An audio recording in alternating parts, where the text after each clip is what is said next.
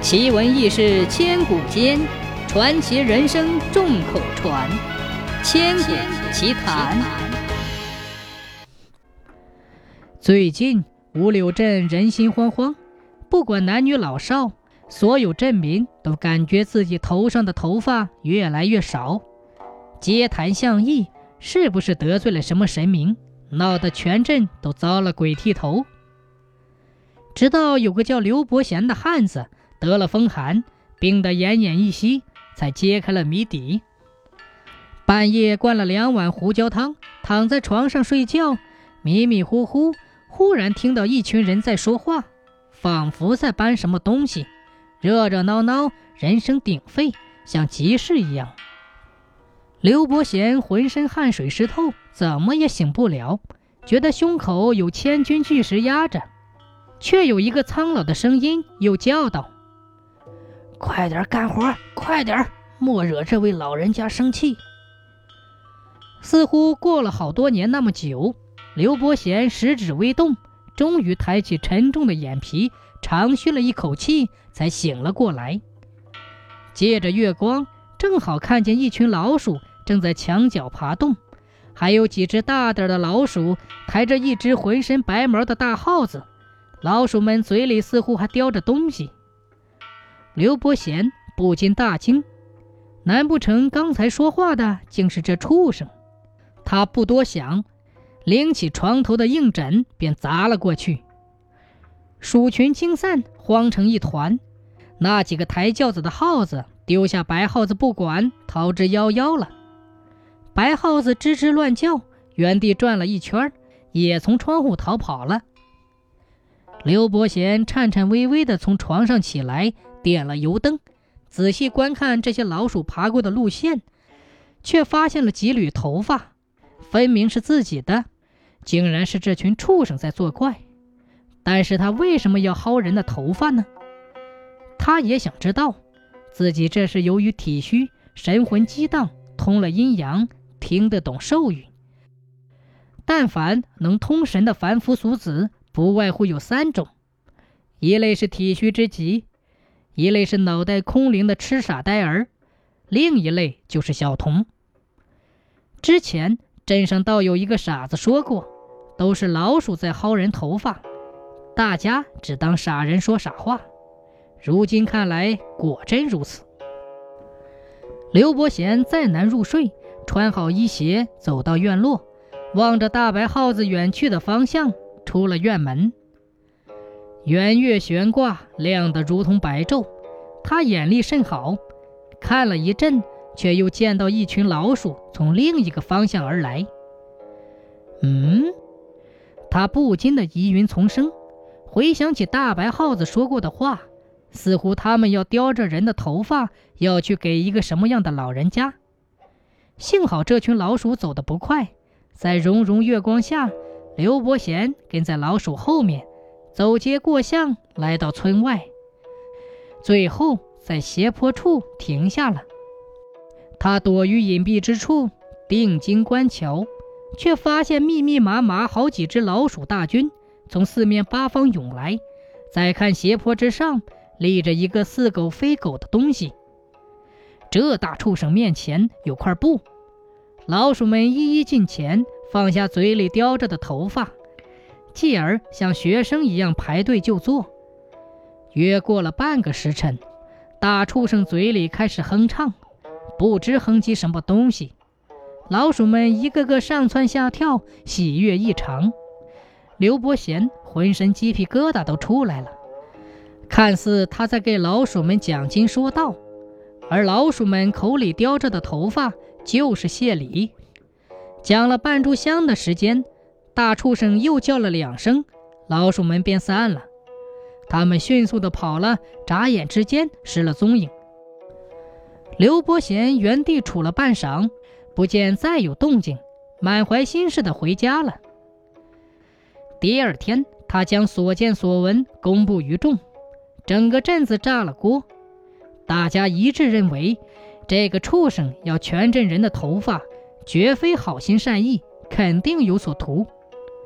商量之后，大家凑了钱，要去五十里外，请夏末岭老龙观主决断。刘伯贤带着几个年轻力壮的小伙子寻到老道，将事情的来龙去脉禀报一番。老道听完之后，呵呵一笑，说道：“哈哈哈，正如你们所料，那畜生成了精，阴气重，反倒不能近人，于是叫老鼠们薅人头发。头发乃是血瘀，畜生要练邪术对付你们呢。”刘伯贤等人连忙作揖求救，老道又是捻须一笑：“哈哈哈，你们要的解法在县城冯半城那里。冯半城人如其名，家资巨万，名字响彻诸县。但是他又岂会管这些与他不相干的穷人们？”刘伯贤和小伙子们目目相觑，老观主看出他们的疑虑，挥毫写了几行字。吹干折好，递给刘伯贤。最后，他又说道：“事成之后，你们再来，我与你们详说。”刘伯贤他们知道老观主有大能耐，不敢聒噪，拱手告辞。众人风风火火赶到了冯半城府上，不敢多言，出口便告诉门房，说是老龙观主要他们拜访的。老龙观主威名赫赫，门房不敢大意，屁股尿流的通报去了。不一会儿，一个富态的中年人出来，正是冯半城。冯半城把他们叫到客厅，奉上香茶，又吩咐管事的开启粮仓。一番解释，众人才知，原来老观主的意思是要冯半城腾出粮仓。里面定有两只似狗非狼的畜生，待深夜子时将其放生便可。刘伯贤诸人一头雾水，冯半城的家仆们倒是忙得热火朝天，耗了整整一天，才将粮仓里的粮包全部挪移出来。果然，在里面藏着两只大畜生，似狼非狼，似狗非狗，拖着一条长尾巴。竟与刘伯贤半夜窥视到的那只有九成相似，但绝非是那只。刘伯贤吓得瑟瑟发抖，老观主疯了不成？镇上有只这样的畜生，闹得鸡飞狗跳，居然还要多添两只，这还了得？但此地是冯半城的府上，众人不敢多言。冯半城还特意寻来马夫，载着他们回镇。到了镇上已是亥时，虽然心里大惑不解，不过最后还是听从了老龙观主之言。刘伯贤和镇上的村民挨到子时，将这只畜生放了。他们忐忑不安，坐到天明。这期间，全镇的老鼠吱吱怪叫，拼命乱窜，似是迷了方位，又好像是不知道该听哪位指挥。东方土白重归于静，众人聚在镇头，忽然发现三具尸体，却是那三只大畜生的。镇民们俱是大叫：“怪哉！”祸害一除，众人又去拜见老龙观主，老家伙便解开了大家心中的疑惑。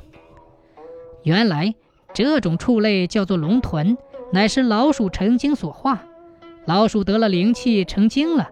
身形变化，似人近身一般，与平常的老鼠再无相似之处，往往趾高气扬，作威作福，但甚有心计。